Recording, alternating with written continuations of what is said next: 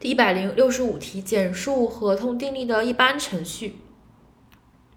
合同订立的一般程序呢，就是邀约，然后承诺，然后是强制缔约、预约合同和悬赏广告。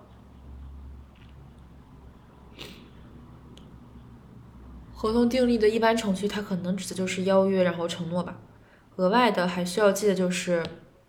呃，强制缔约、悬赏广告和预约合同，这三这这五种也也也是一种，也是跟那个合同订立的程序相关的内容。